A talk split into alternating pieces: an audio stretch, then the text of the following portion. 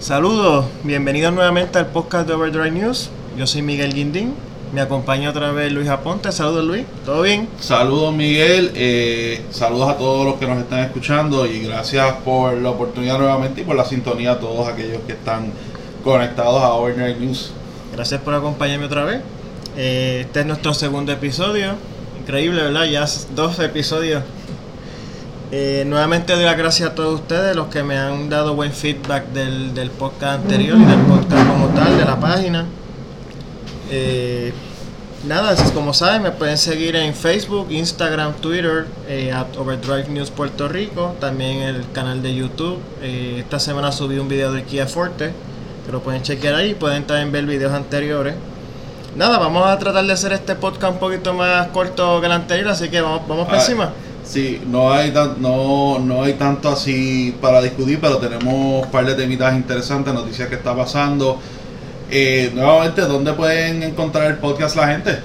En Anchor.fm, Pocketcast, Google Podcast y muy importante Spotify. Sí, Spotify es casi siempre la que todo el mundo busca. Eh, búscanos como Hoy Overdrive mismo News. subí a Spotify.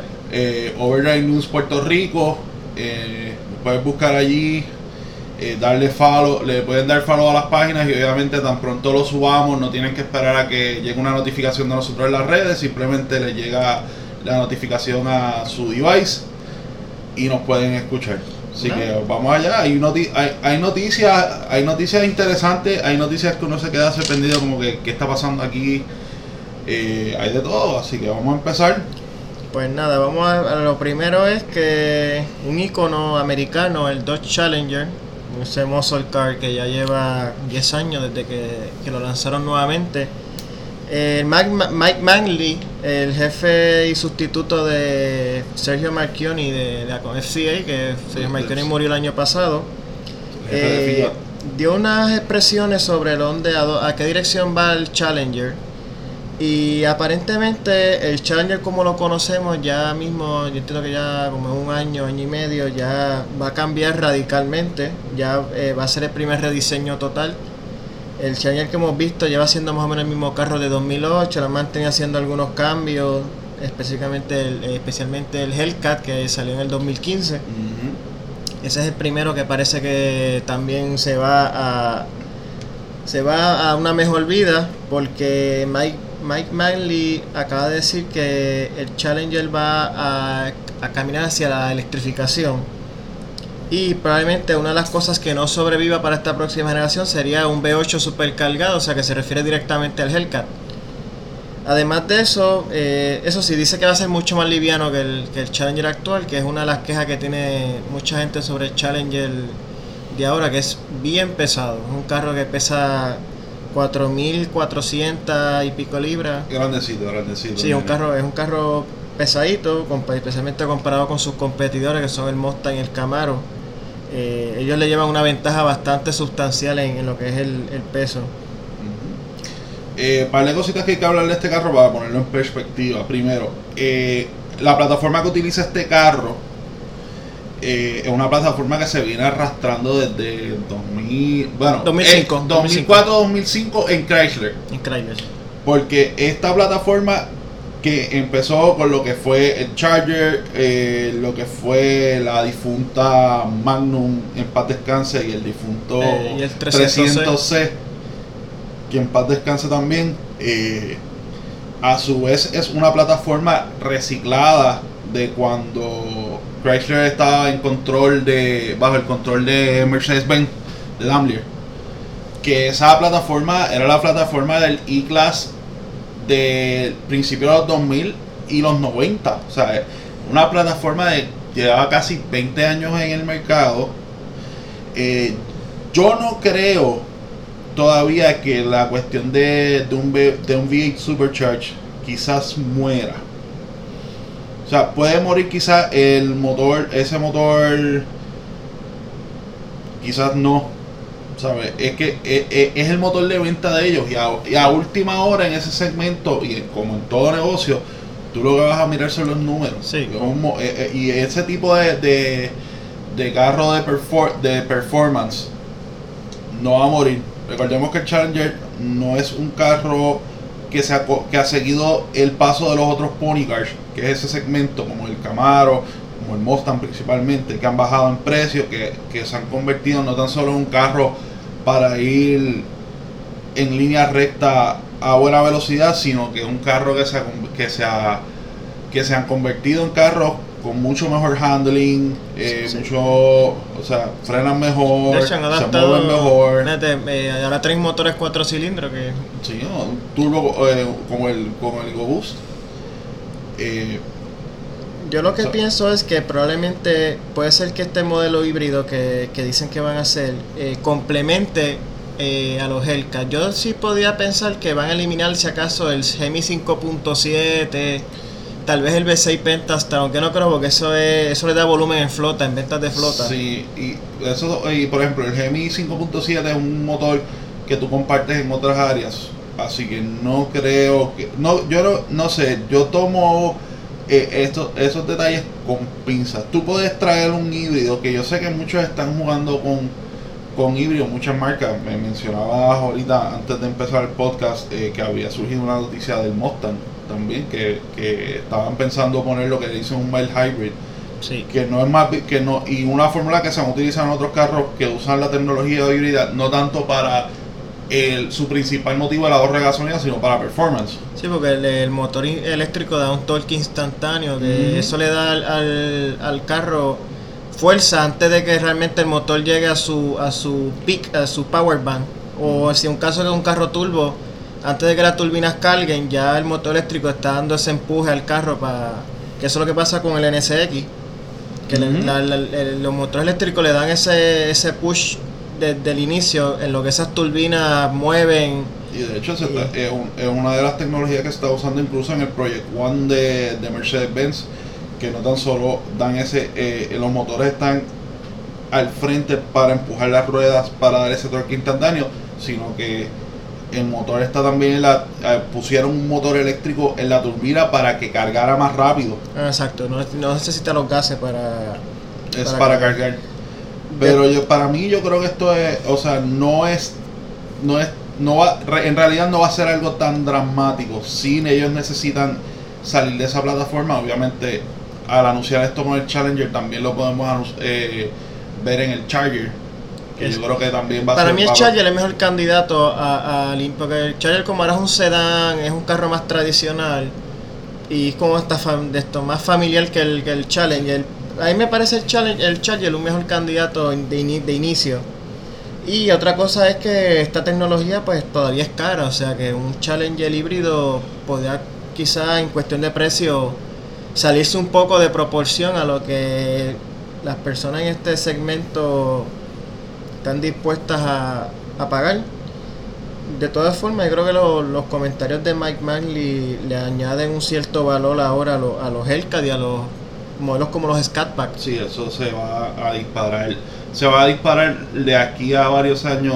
Cuando veamos la próxima generación, esos modelos se van a empezar Automáticamente a los está haciendo un carro de precio. colección. Nos está Y- haciendo un carro de colección. Y los Demon y los El Carrera y que ni se diga. todo eso ahora son se han convertido en carros de colección que pues, el que tenga uno lo mejor que puede hacer es tratarlo bien después de pagarlo meterlo en la marquesina y, y- y guardarlo para que vaya cogiendo valor así que nada hay que estar pendiente de eso vamos a ver realmente muchas compañías hablan y hablan y eh, los planes cambian con el con el tiempo así que pasamos a Cuando lo ven los- próximo Cuando ven los numeritos, cuando ven los numeritos en dinero, todo cambia. Próxima noticia que hay, eh, el fin de semana pasado eh, fue la, el Bar Jackson, eh, la subasta de Bar Jackson muy famosa.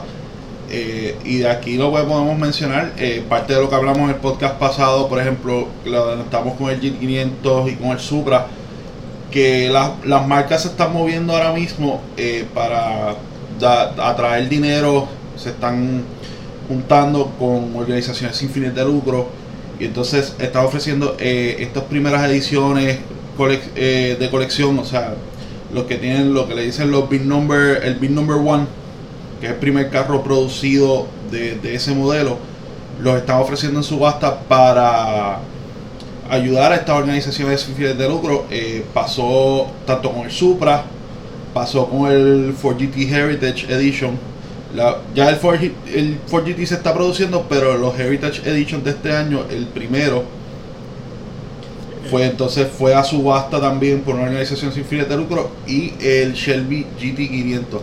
La sorpresa está en los números.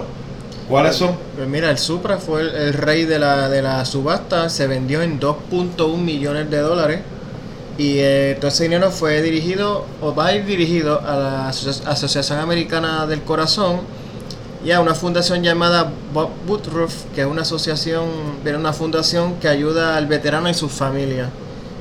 Le sigue el Ford GT Heritage, digo, perdóname, el GT Heritage fue el, el- el más alto con 2.5 millones. Le sigue el Supra Entiendo que ese Ford GT Heritage eh, lo compró el mismo dueño de, de Bar Jackson. Pues es- eh, esos 2.5 millones van en la United Way for Southeastern Michigan, que es una fundación ¿verdad? Basada en el estado de Michigan, como es el nombre. Y el G4 GT500 se vendió en 1.1 millones de dólares y va a ir estu- a las asociaciones del estudio de la diabetes. Unas menciones honorables, aunque estos no fueron, estos, estos autos no fueron, los que voy a mencionar ahora no fueron a, a organizaciones sin fines de lucro.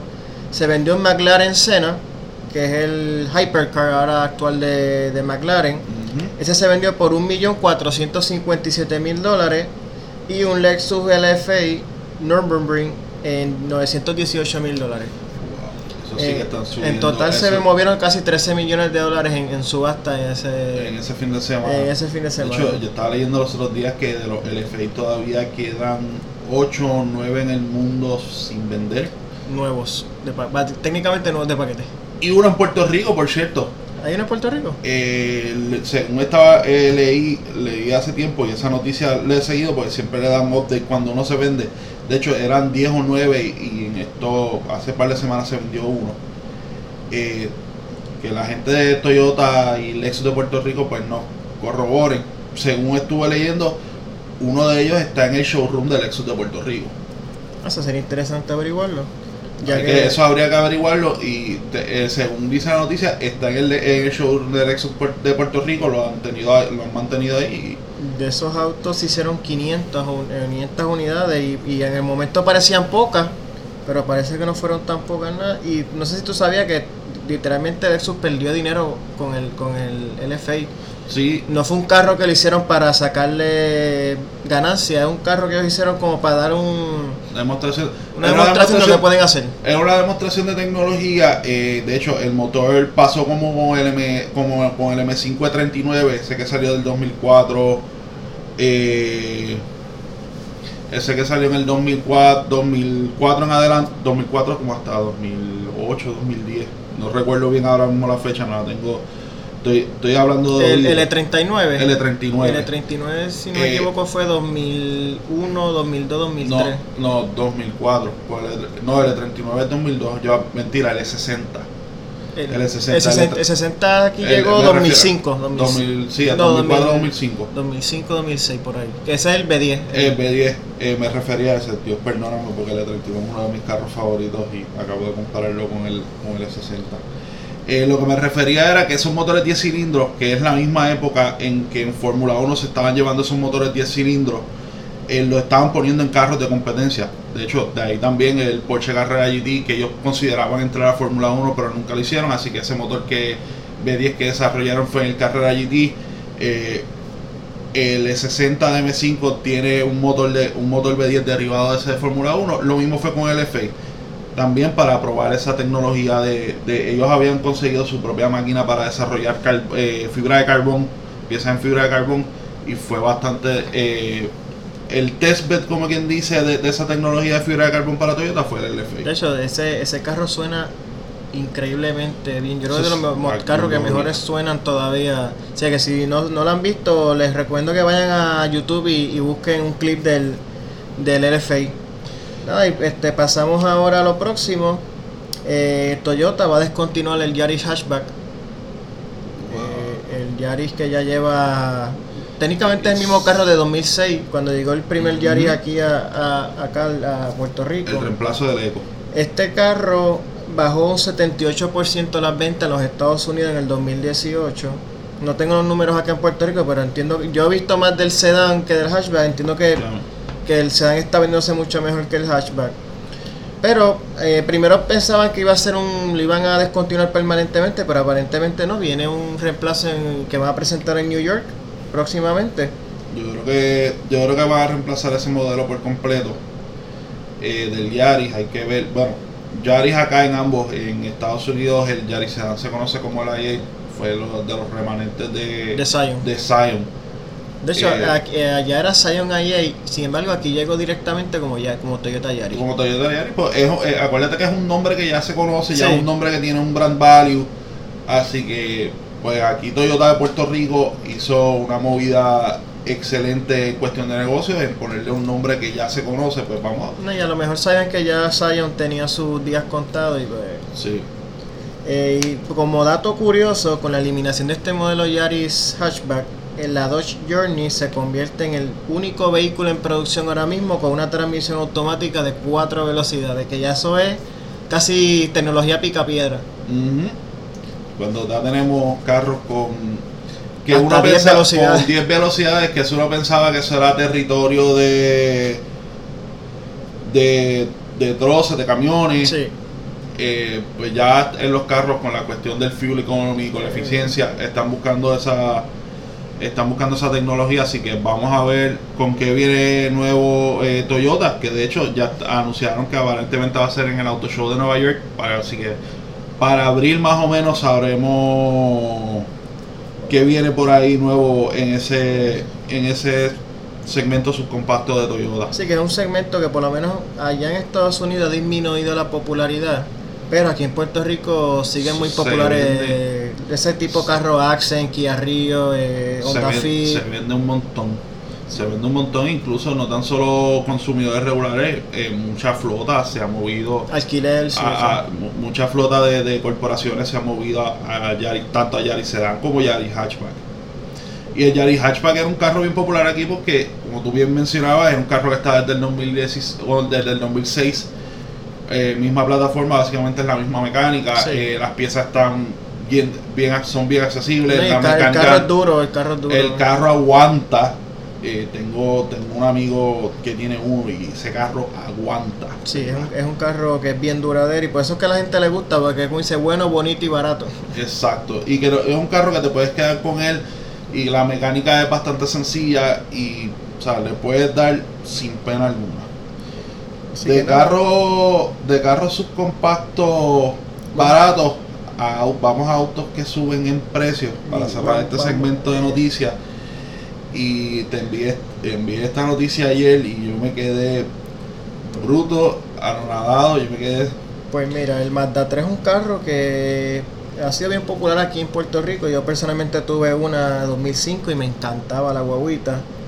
En aquel tiempo yo me acuerdo que esa guaguita, la, la guaguita más cara, no estoy hablando de la Mazda Speed, la, de la regular, costaba La- como 23 mil dólares la, más. sí, la que le decían la SP5 La SP5 como 24 mil por ahí, que era lo más que costaba, con asientos de piel, o sea, la sí, Audio el Bose. tope de, li- tope de línea Pues estamos hablando de que la- el recién introducido Mazda 3, la cuarta generación, ya van por la cuarta generación del Mazda 3, es- va a llegar eh, más o menos para 21 mil dólares en Estados Unidos y va a subir hasta 30 mil Oh. dólares por una hatchback eh, tope de línea Premium Package All Wheel Drive. O sea que interprete mi silencio de llevar, de dejarnos, o sea, si nos dejamos llevar por esta misma estructura de modelos, si llegaran exactamente los mismos modelos que, que hay en Estados Unidos, acá en Puerto Rico, que no siempre es el caso, estamos hablando de que una hatchback tope de línea aquí estarías bastante cerca a los 40 mil dólares cuando le suman los arbitrios y, Tre- y- 35, 30 y pico para arriba yo diría como 38 mil algo casi eh, o sea que es un, un poquito fuerte estamos hablando de que es más de 14 mil dólares más cara de lo que era una Mazda 3 hace 10 años que eh, Sí, Los precios de los autos han subido un montón. Eh, eh, tengo que decir varias cosas. Eh, el Mazda 3 nuevo es más grande.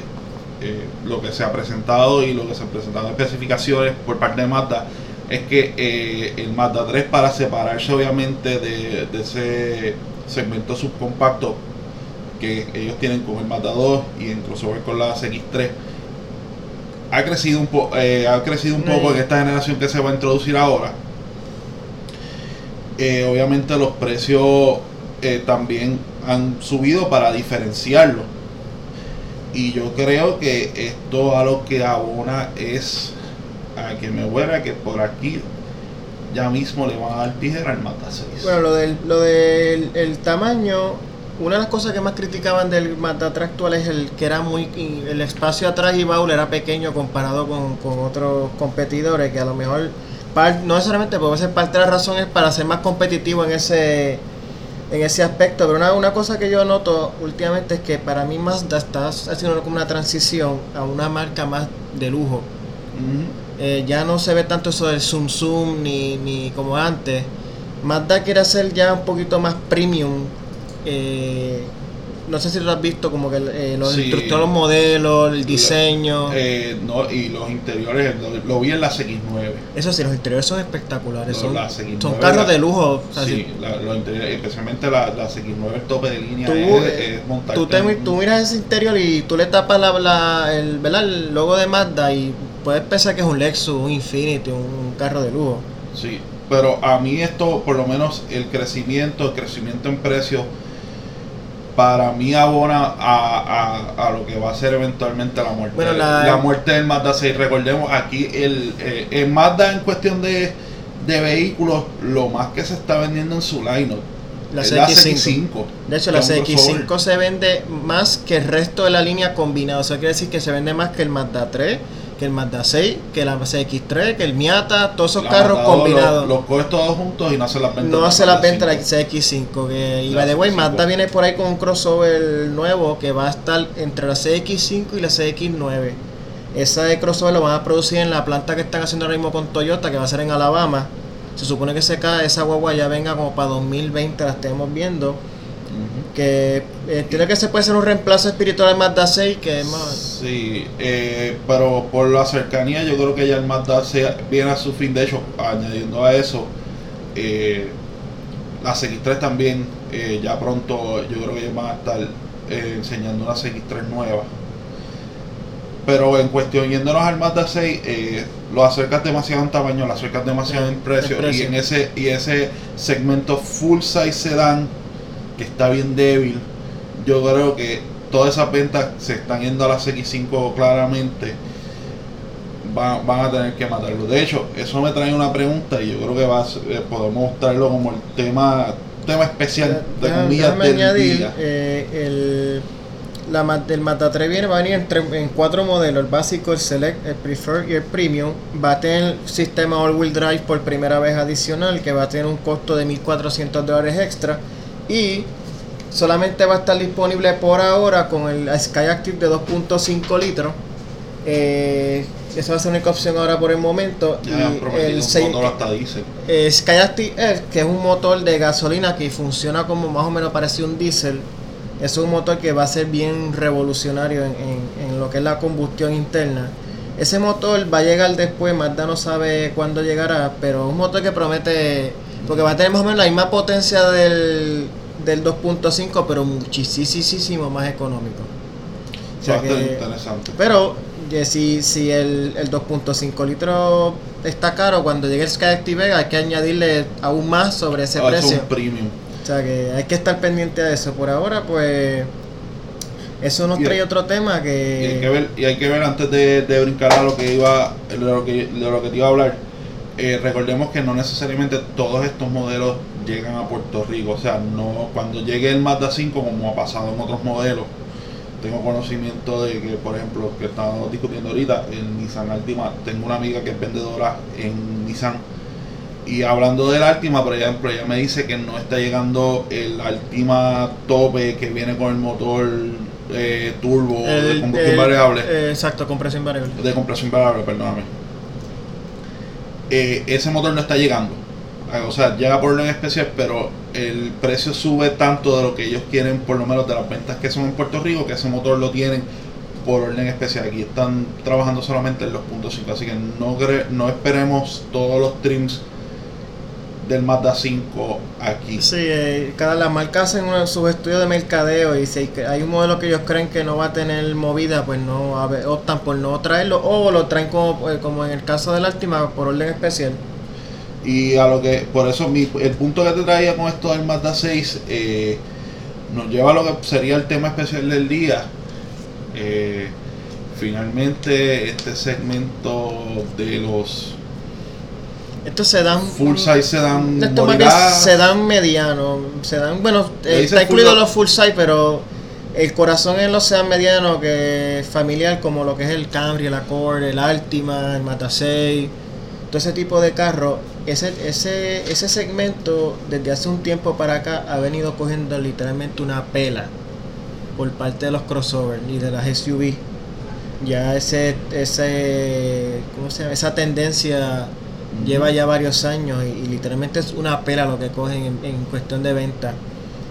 Eh, de hecho eh, varios modelos varias marcas se están moviendo a eliminarlo por completo eh, de, de, hecho no tan solo eliminar estos mid-size full size sedans todos los sedans por ejemplo Fiat eh, eliminó lo que es el Dart eh, y el Chrysler 200 que eh, sí, el FCA, eh, descontinuó el Dart y el 200 que ya hace dos años, o sea que ellos como dice se adelantaron al, Ford anunció el año pasado que iba a descontinuar todo lo que era todo lo que no era crossover menos el Mustang. Menos el Mustang. Salvo el pues. Mustang. Y de hecho GM le GM va en esos, en esos pasos también. anunció que se iba a quedar fuera de los carros performance con un line-up de crossovers.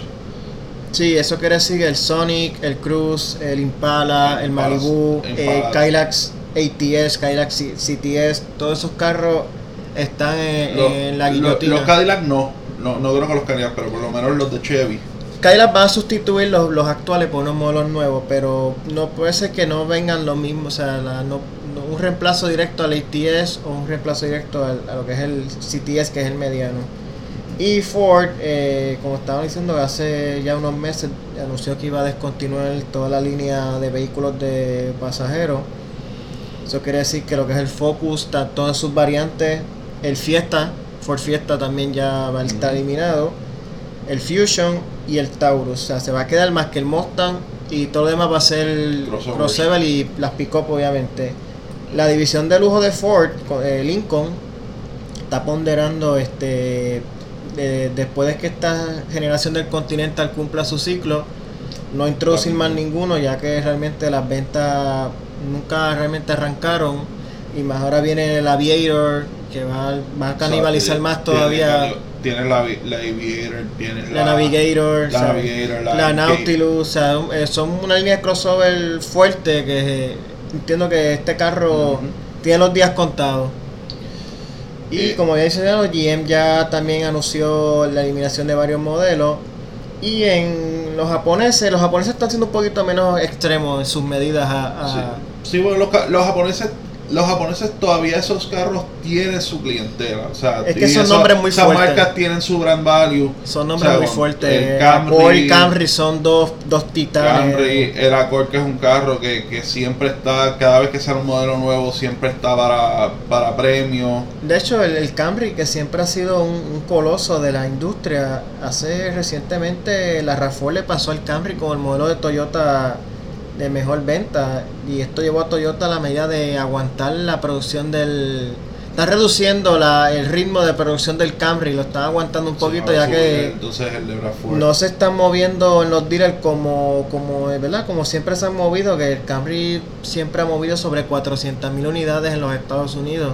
De hecho detrás de las pickups era el vehículo de pasajero mejor vendido por muchos años y ahora RAV4 le, le pasó y eso pasa también con la Nissan Rogue, que casi duplica las ventas del Altima. O sea que, que. Y lo mismo está pasando con Honda. La CRV está vendiéndose mucho mejor que la Accord.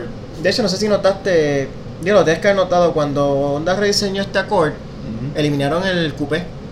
Porque ese, ese, segmento de los de los coupés medianos, como es el, el, el Accord Coupé, lo que era antes el Toyota Solar, ah, eh, el Altima Coupé también. El Altima, eso desapareció por completo. O sea que y Toyota todavía está, eso no es seguro, pero también está ponderando la posibilidad de eliminar el Avalon más adelante.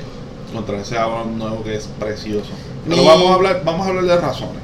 Vamos a hablar de razones. Sí, exacto. Eh, muchos de estos carros, lo que es, eh, especialmente en este modelo mid-size, eh, en compactos también. Muchos de eh, las crossovers son ahora mismo son unibody. De hecho, muchas de muchas de ellas por me podría atrever a decir me podría atrever a decir que todas son plataformas que son compartidos con estos sedanes. Sí, son, eh, son carros altos. Son, exacto, Carros eh, altos. eh, son, son carros altos. Por consiguiente, el, la preferencia de- del público, una vez cuando hace mucho tiempo se introdujo la, la SUV para allá a los 70, es que siempre se me cayó como, en el- como un carro más seguro, como un carro que tenía era más alto. De hecho, Eh, y, eh, ese concepto, y ese concepto siempre se ha quedado con la SUV. Obviamente, y esto es, esto es mi pensar, eh, y por lo ves en la, en la tendencia cuando tú le preguntas a la gente, trabajé hace un montón de años en dealer, y la gente mucha, busca mucho esa cuestión de seguridad. Obviamente hubo un momento que las SUVs, todavía que eran body on frame, cuando venían la- la- las altas y las bajas, tú veías las las altas y las bajas de las ventas de SUV y de crossovers por las altas y las bajas en la gasolina. Ahora tú tener eh, la tecnología de motores que son más eficientes y tener muchos de estos carros que son básicamente, como tú bien mencionabas, será más altos, la gente ve la imagen de la guagua, se siente más, se, se siente más segura, vas a tener la misma eficiencia, el precio tampoco no es una diferencia tan grande, tan notable. Pues mira, pues yo voy a optar por la SUV. De hecho, eso de que, el- de que la guagua es más segura, eso para mí siempre ha sido un mito, porque según más alto tú vas de la, del piso, más centro de gravedad tú tienes y eso te hace más vulnerable a, a tener accidentes tipo de que se vuelque. Especialmente Sí. esa- esas SUV viejas eran bien propensas Sí, a volcarse. pero la gente se sentía segura porque, por ejemplo, si tú tenías un accidente con un carro, en, aqu- en, en aquellos momentos, estamos hablando de los 70, para allá, eh, sí eran más propensas a rollover, pero si tú tenías una colisión con un objeto o una colisión con otro carro, en eso sí eran más seguras porque era una era más eh, tú tenías una diferencia en, en la construcción de ambos Sí. y, e- y ese sentido de seguridad que te da estar más alto del piso, eh, te da le- le- ese sentido de seguridad, pues se ha quedado. No, También, y- obviamente, es más práctica. Y al estar más alto del piso, pues en, en situaciones como de lluvia, eh, pues tiene la, la más capacidad de pasar por, por, ¿verdad? por charcos y todo ese tipo de cosas, o en una emergencia, pues te puedes trepar literalmente por por donde sea, que eso es una ventaja, una cosa que no tienen los, los sedanes. Pero yo creo que más bien esta tendencia de los crossover, en lo que la popularidad que le han dado, ha sido acentuada, como dices, también por el precio de la gasolina. Antes, cuando tú comprabas una SUV, tú tenías una penalidad bien grande en consumo de combustible. Antes una SUV te daba 15, 16, 17 millas por galón, cuando un sedán te daba 20 y pico.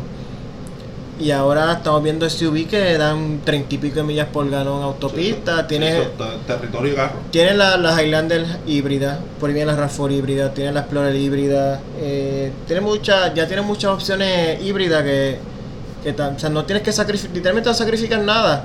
Y, y estas SUV cada vez cada vez tienen mejores movimientos, son, son carros altos, por decirlo así, que no, no sacrificas tampoco manejo, o sea, tienes lo mejor de los dos mundos, tienes el, manejo del sedán, más la practicalidad y la capacidad de la... De hecho, no tan solo en este, no tan solo como nota, no tan solo en este segmento se está viendo esta tendencia.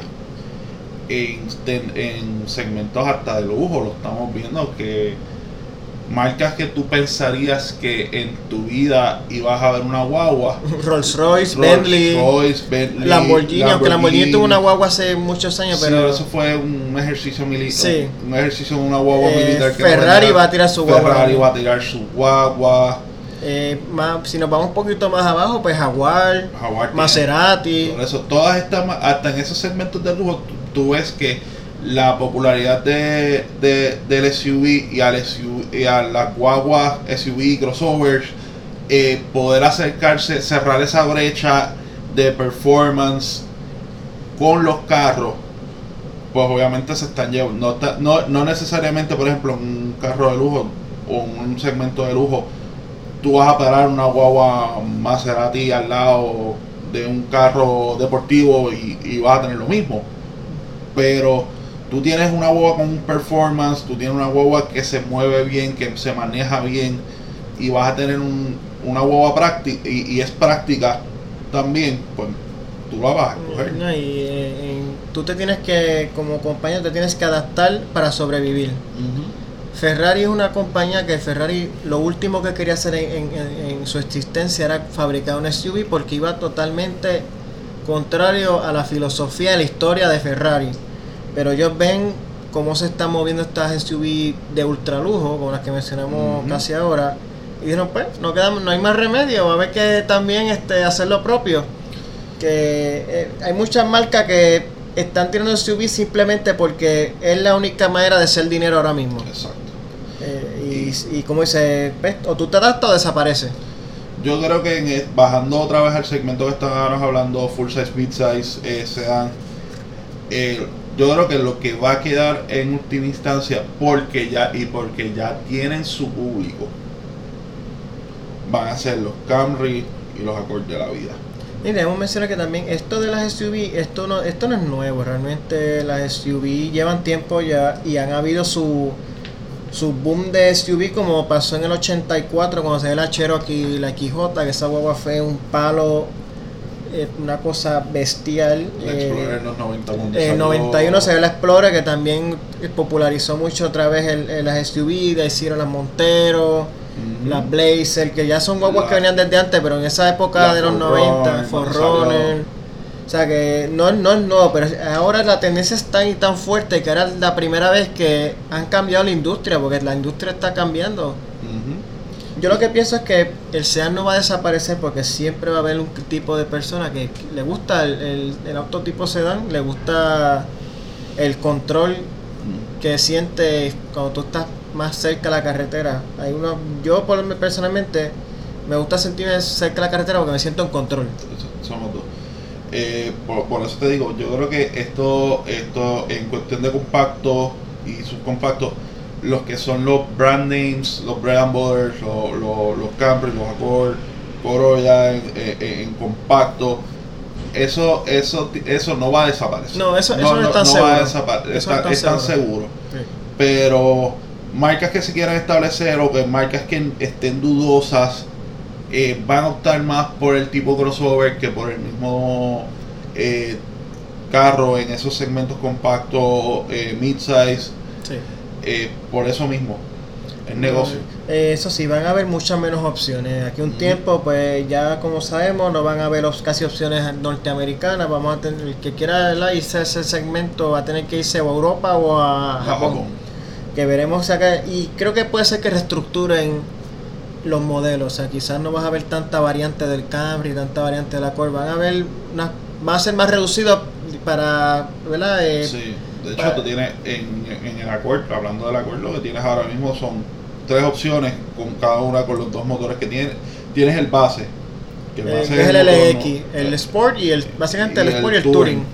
Y el Touring y el Sport y el Touring, que la diferencia que tienes entre una y otra son los motores que, tú vas Que Dios bendiga a Honda, que todavía Honda ofrece transmisión manual con el Honda Accord, que es posible y si, eh, la, la decisión inteligente será comprarlo con transmisión manual, ya que eso va a ser un carro también de colección. Sí, pero ya- yo creo que esa, e- esa, ese tema de, de transmisión manual versus automática lo, es un tema que No, podemos ya- traer en el futuro. Ya, Está- eso, está ya en eso es un. KO, ya eso ya la transmisión Sí. automática ya, ya ganó. Pero, eso, pero ese, te- ese temita está interesante para tocarlo. otro. Sí, eso vamos a hacerlo en otro podcast. Y nada, este ¿Qué más? Tenemos algo ahí. Entiendo que estuviste manejando, tuviste una prueba de manejo en estos días. El pasado martes estuve por allí por el flagship dealer en Bayamón. eh, gracias a Gary, como siempre, que ¿verdad? Me, me, me dio la oportunidad de manejar uno de sus vehículos. Y estuve manejando la Jeep Renegade 2018.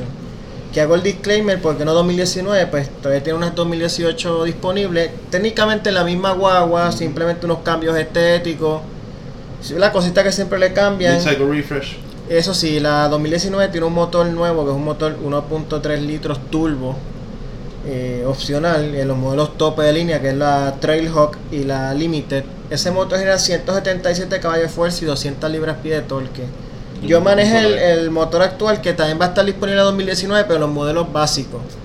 Es un motor 2.4 litros, hace 180 caballos de fuerza, 175 libras-pie de torque.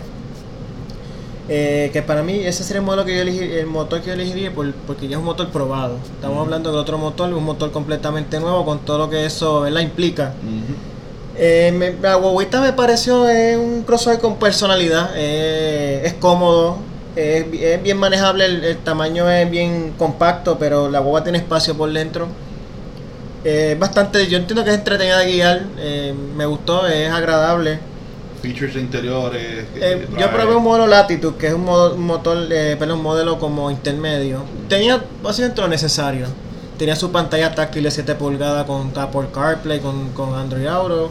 Tenía su cámara de reversa, que ya todas incluyen por ley federal. Eh, tenía los controles del audio en el guía. Aire acondicionado digital. Tenía encendido inteligente. La voz, la voz está equipada, es como que lo tiene lo necesario. No tiene lujo, pero tiene lo necesario. Además, si quieren más lujo, pues hay modelos que son más lujosos disponibles. Mi, lo que me estuvo curioso es esta transmisión de 9 velocidades, que tú sabes que esta transmisión desde que salió siempre ha sido como que una controversia. Sin embargo, durante mi prueba realmente no tuve queja de esa transmisión. Yo entiendo que FCA hizo la- lo propio, eh, recalibró y, y el control, ¿verdad? El, el punto, el punto, Punto débil. el punto vibra- y lo, lo, lo, ¿verdad? lo, lo mejoró y, y de verdad no tengo no tengo la calidad de los cambios suaves eh, cada vez que uno aceleraba necesitaba ¿verdad? más potencia la transmisión bajaba cambios suavemente y después volvía a subía sus cambios altos sin ningún tipo de, de, de jalones ni, ni cantazos que yo entiendo que esta, esta Renegade puede ser una opción atractiva para estas personas que, como está hablando ahorita de los crossovers, buscando un Sí. crossover compacto. Son más o menos en precio, como cuánto está valiendo esa Eh, pues mira, esta, esta 2018, esto es un precio ya, ¿verdad? Que liquidación que, que está para mover las que quedan. Este, este modelo que yo probé está en 24.800 dólares más o menos. Está en esa área. Que cualquier cosa, si le alguien ¿verdad? están interesado en este modelo, pues nada, saben que allí en Flagship Dealer tienen stock de ella, de todos los colores, modelos. Pueden pasar por allí. Y nada, entiendo que ya debo tener otra prueba de manejo la semana que viene, no estoy seguro, pero daré, ¿verdad? Y the way, estén pendientes el lunes, eh, espero subir la reseña escrita de esta guagua a, tanto a Facebook eh, y, y Twitter, que son las principales que yo uso para lo que es la reseña. Así que yo creo que con eso estamos por el programa de hoy. Eh, Nos despedimos. siempre redes sociales, Facebook, Twitter, Instagram, eh, el canal de YouTube, todos como Overdrive News Overdrive PR, Puerto Rico. Puerto Rico, eh, Anchor FM, Google Podcast, Spotify, Bueno, ¿verdad? Eh, búscanos por ahí. va pronto, no sé si, eh, creo que la semana que viene vamos a ver un modelo nuevo de Honda que van, nos van a presentar. Uf, estamos, que- ese, eh, po- po- co- como dicen por ahí, pongan atención, pongan atención, vamos a ver qué, qué hay Vamos por a ver ahí. qué onda tiene por ahí. Estaremos hablando de ese nuevo modelo. Y traeremos para el próximo al igual noticias y otro tema para debatir. Eso Así que nada, les doy las gracias nuevamente por, por el respaldo que le han dado tanto a la página como ahora más reciente al podcast. Nuevamente comentarios son bien bienvenidos, sugerencias, eh, lo que sea que ustedes crean que pueda ser de ayuda para la página, déjenme saber. Así que nada, nos vemos la próxima. Luis, gracias Ah. nuevamente por, ¿verdad? por permitirme desarrollar esto. Gracias a ti, Miguel, y gracias a todos los que nos escuchan. Y lo más importante, sus comentarios y que lo compartan. Así que que sea hasta la próxima. Hasta la próxima, nos vemos. Cuídense.